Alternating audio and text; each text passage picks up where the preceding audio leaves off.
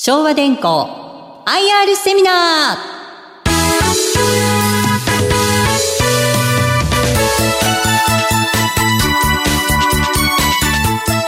この番組は証券コード4004東証一部上場昭和電工株式会社の IR 活動の一環としてお送りします。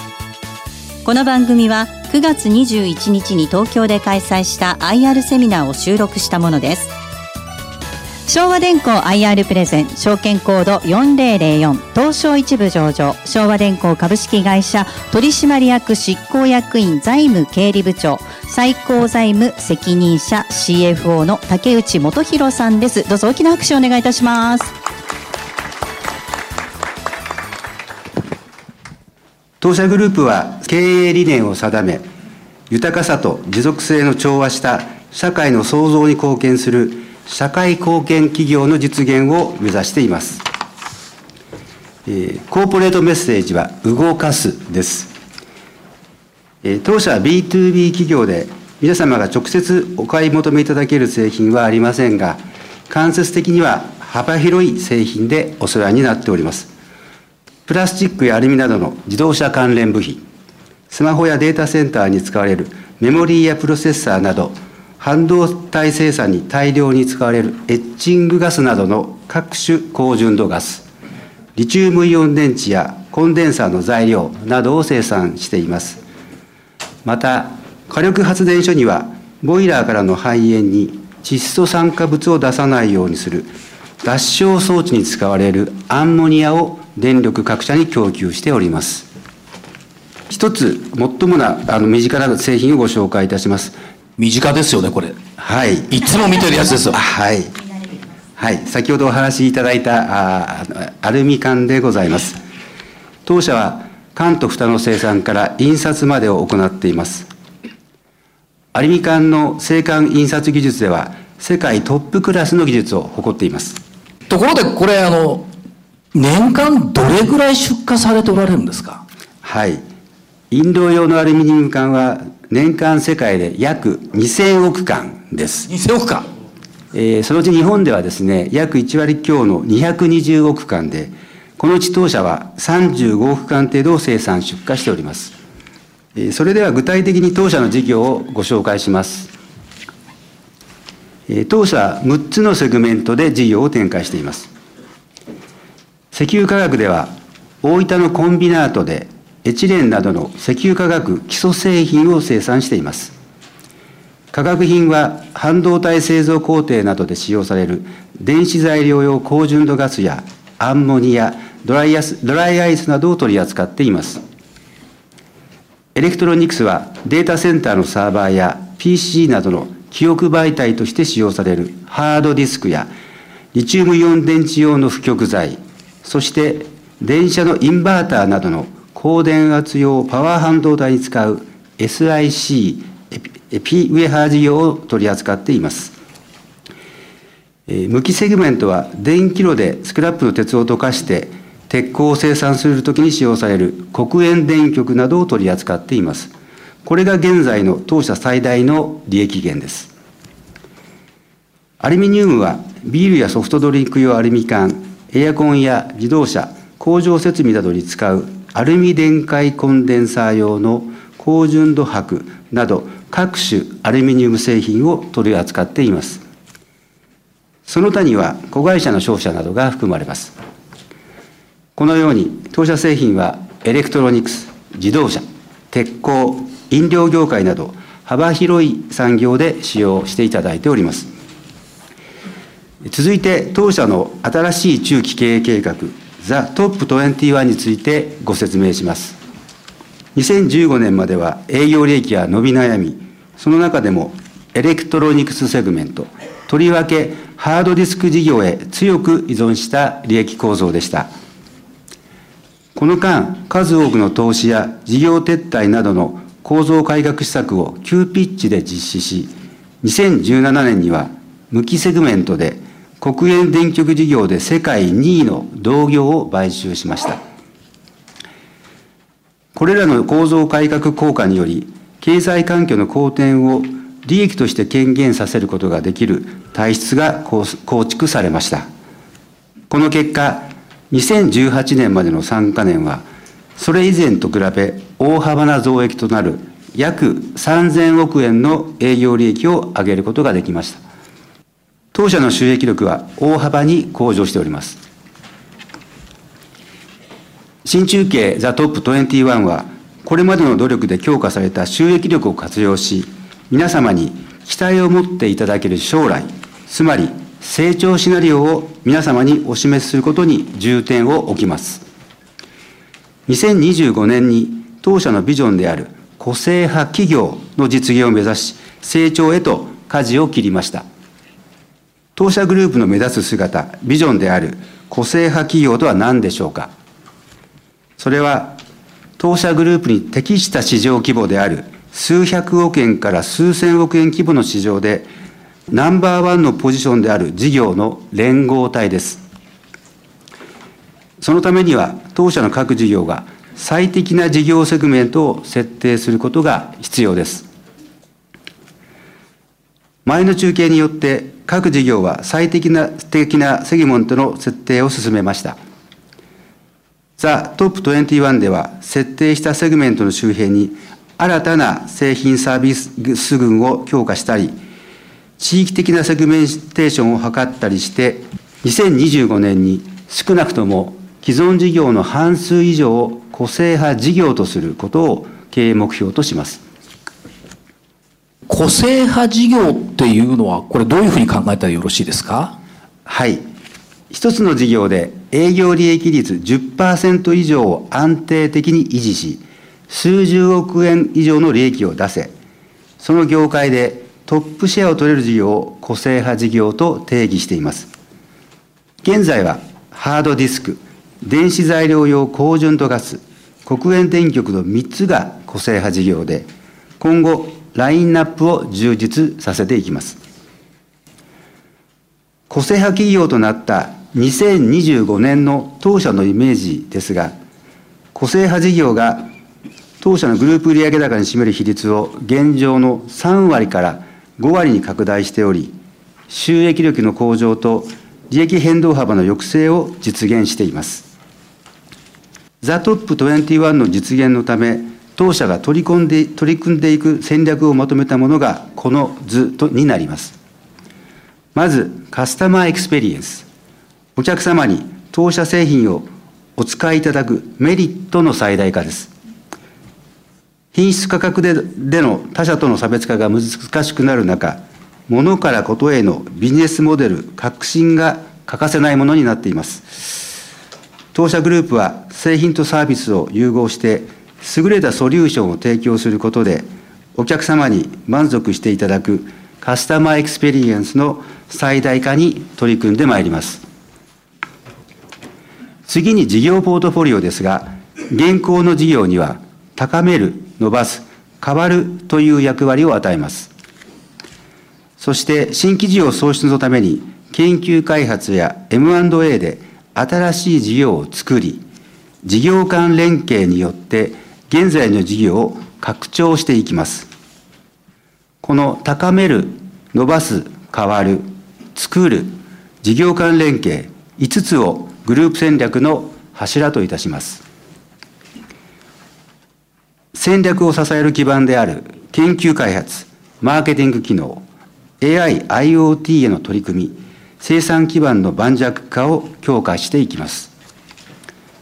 そして、すべてのベースにあるのが SDGs への取り組みです。ザトップ21では、事業ごとに個性派事業を目指す成長の方向性が異なります。高める事業は成熟市場で個性派を狙います。伸ばす事業は成長市場で拡大します。そして変わる事業はビジネスモデルを変革し、事業の成長を狙います。高める事業については、国営電極事業の買収で事業拡大ができています。さらなる収益性改善により、高い営業利益率の実現を狙います。伸ばす事業は売上高の成長がテーマです。自動車の EV 化や情報活用の増大で、この事業領域の市場は伸びていきます。このような市場でしっかり品質、シェアともにナンバーワンのポジションを築き、市場の成長を先取りする積極的な投資を行います。収益性を十分確保しつつ、売上高で1.5倍を目指します。変わる事業は、コア事業領域をベースにしつつ、川下を視野に入れるなど、事業セグメントの拡大がテーマの事業群で、成長と収益性改善の両方を狙います。特に伸ばす事業として、化学品とエレクトロニクスセグメントの事業成長、拡大に注力します。黒鉛電極は、えー、鉄鋼を生産する際に用いられる部材で、えー、馴染みのない方も多いと思いますので、えー、詳しく、えー、ご説明をさせていただきます。国連電極は電気炉による鉄鋼を生産する際に原料のスクラップ鉄を溶かすのに使う電極です。電極は直径が60センチから80センチ、長さが長さが2メートルから3メートルあるものすごい太い鉛筆の芯のような製品で、これを3本縦につないで高圧電流を流し、熱でスクラップの鉄を溶かす製品です。電炉メーカーさんでは、フル稼働時には半日で1本程度消費してしまいます。国営電極事業はセグメントは向き、事業ポートフォリオは高めるに区分されます。当社は2017年下期からドイツ企業から買収した国営電極事業を昭和電工カーボンホールディングとして連結しております。生産規模、品質、コスト、すべての面で世界トップの国営電極企業となったと自負しております。統合後の当社国営電極事業は年産25万トンの能力を持ち、米国、欧州、アジアという世界の主要マーケットに各地域でほぼ3分の1ずつというバランスが取れた生産供給拠点を配置した体制となりました。国営電極事業における真のグローバルリーディングカンパニーとして事業展開を進めています。統合後のシナジー効果を早期に軽減させる努力を続け、お客様にとって魅力度の高い製品サービスを提供することで、さらなる競争力強化を図ってまいります。電気炉に使われる高品質の UHP と呼ばれる国営電極の世界市場です。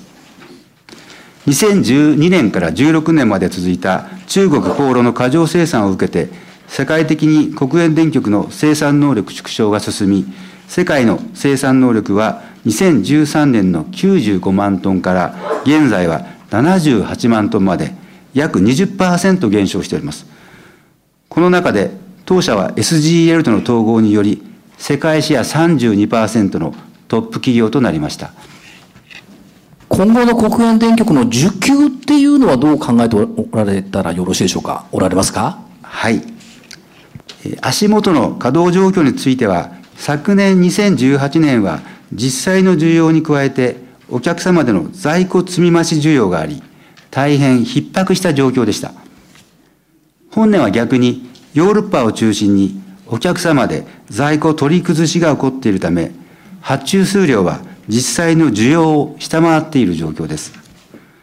このため、当社はこの見かけ需要の減少に合わせ、生産を通期で15%落とすことといたしました。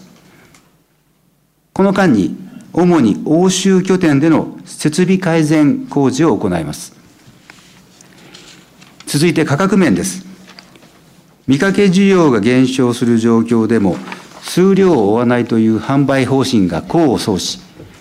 価格交渉が終了した今下期の国営電極販売価格は、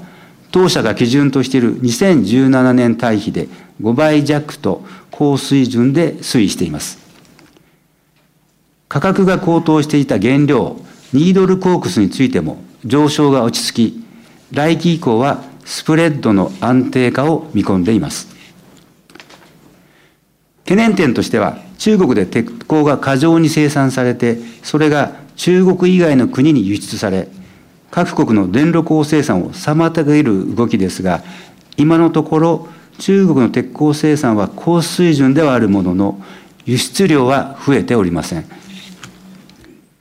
中長期的には電力鋼生産が増加するという見通しに変化はなく、2020年には在庫調整が一巡し、需給の逼迫感が戻ると想定しています。世界の鉄鋼生産のうち28%が電気炉で生産されていますが、この比率は環境政策の追い風もあり、今後とも上昇してまいります。スクラップの鉄を溶かすのに使う材料は国営電極しかありませんので、今後とも堅調な需給を想定しています。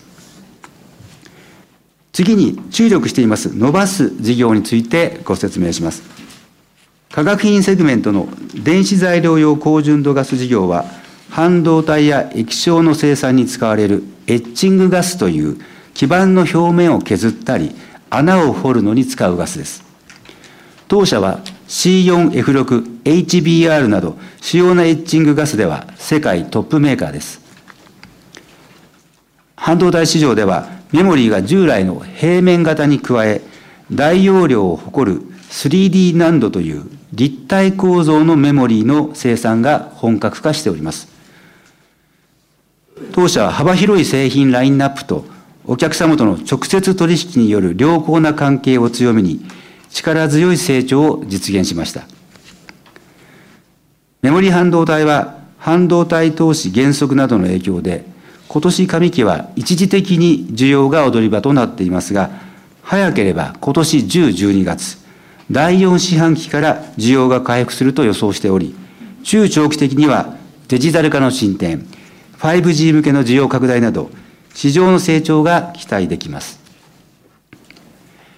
電子材料用高純度ガス事業については、新中継期間の3年間で半導体の伸びを上回る年平均15%の成長を図ってまいります。C4F6、HBR など高純度ガスの生産能力を段階的に増強しており、地域的にも日本をはじめ韓国、中国、米国などで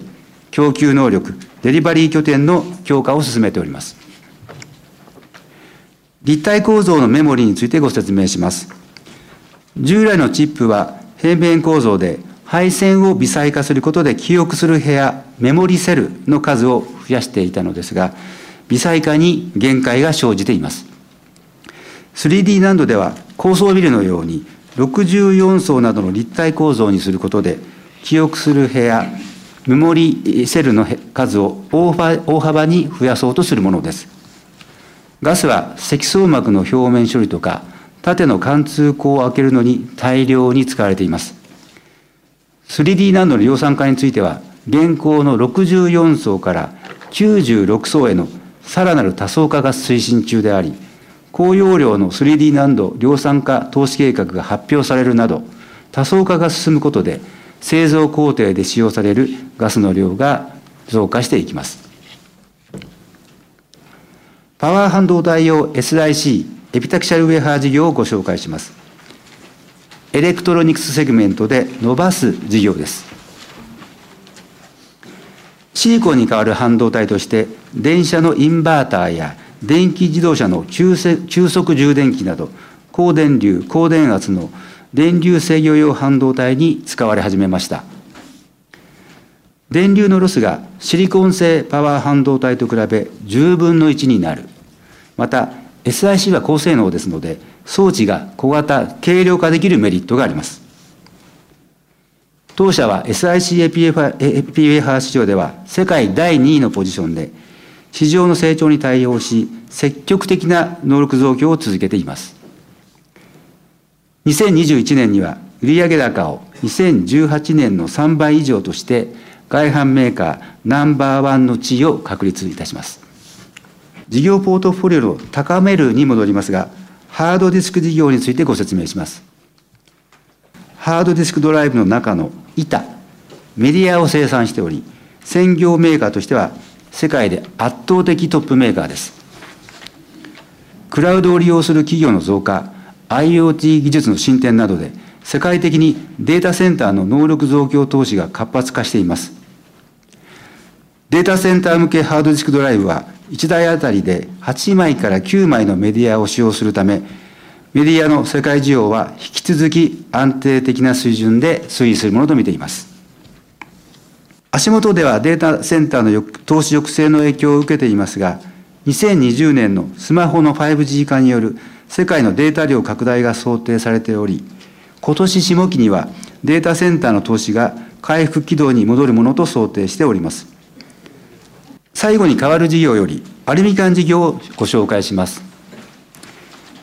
ビールやソフトドリンク用のアルミ缶は国内に加え、ベトナムで事業展開を行っております。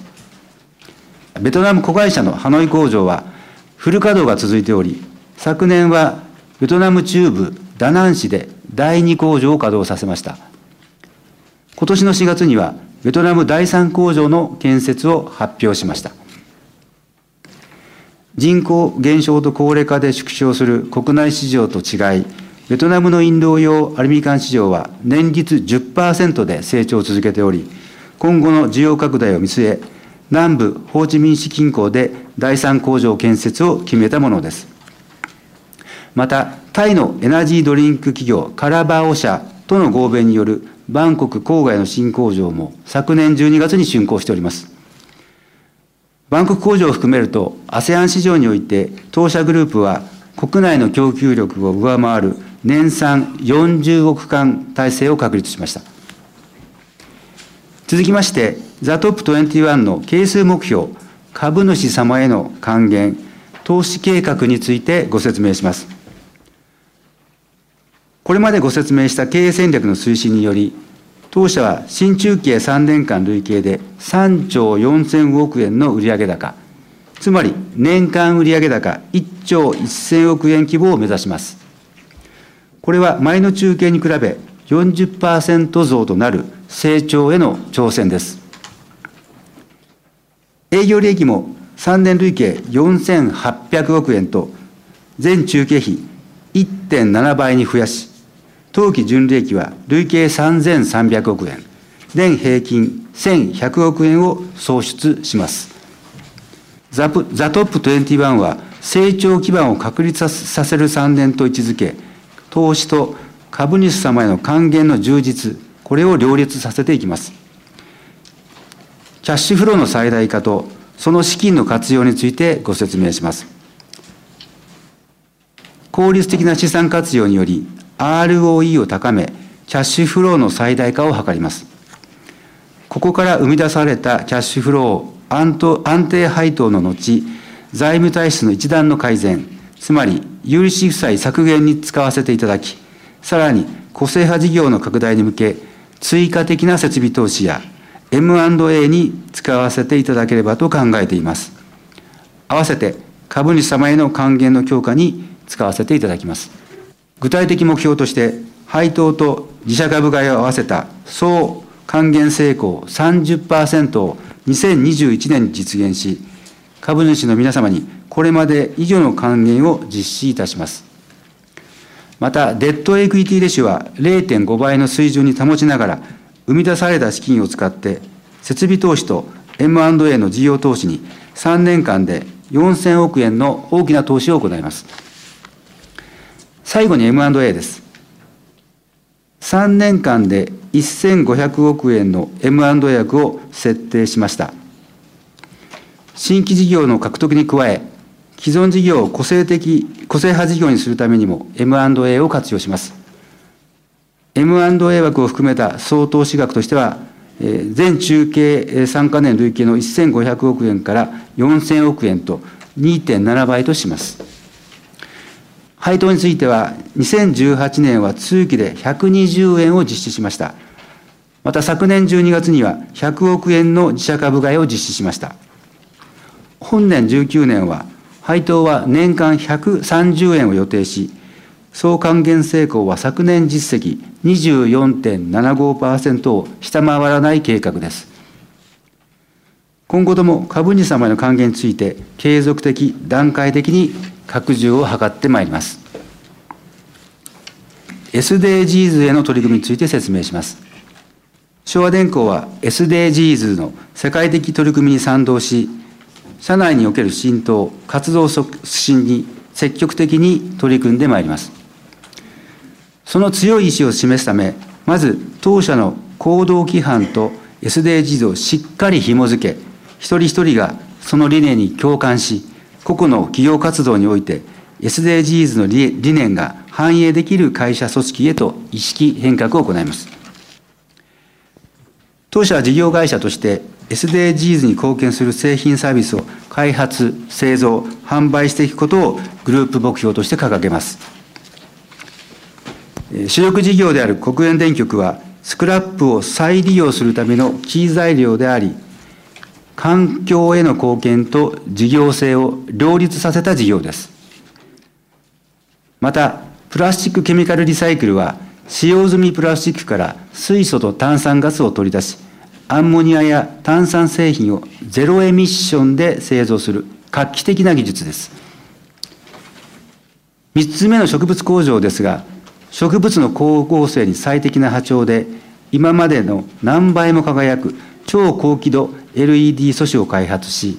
効率的な植物の育成を可能にしました。合わせて栽培棚の開発や産学連携による高速栽培方法の確立など、当社グループの持つさまざまな技術を融合しながら、植物工場の実用化、高度化を進めています。プラスチックのケミカルリサイクル事業について詳しくご説明します。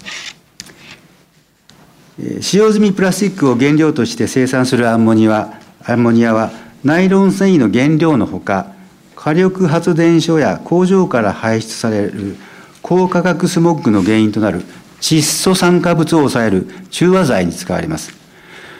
高純度アンモニアは半導体、LED、液晶パネルなどの製造工程において窒化膜形成用ガスとして使用されています。アンモニアは水素と窒素から作られ、原料の水素は通常ナフサや都市ガスから取り出しますが、当社はペットボトルなどごご家庭などから回収された使用済みプラスチックから出る水素を使ってアンモニアを作っています。当社のアンモニアはエコロジーに役立つアンモニアを略したエコアンと名付けられ、電力会社からグリーン調達品として認定をいただいております。当社は今後成長発展が期待される分野に技術を生かし、経営資源を集中導入し、継続的に発展していくとともに、社会の一員として環境や社会にも貢献してまいりたいと考えております。これで私のご説明を終わらせていただきます。本日はご清聴どうもありがとうございました。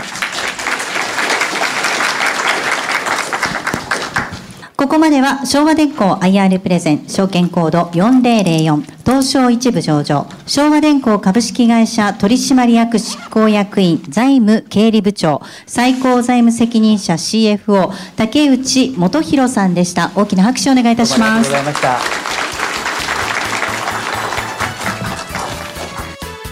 昭和電工 IR セミナー。この番組は証券コード4004東証一部上場昭和電工株式会社の IR 活動の一環としてお送りしました。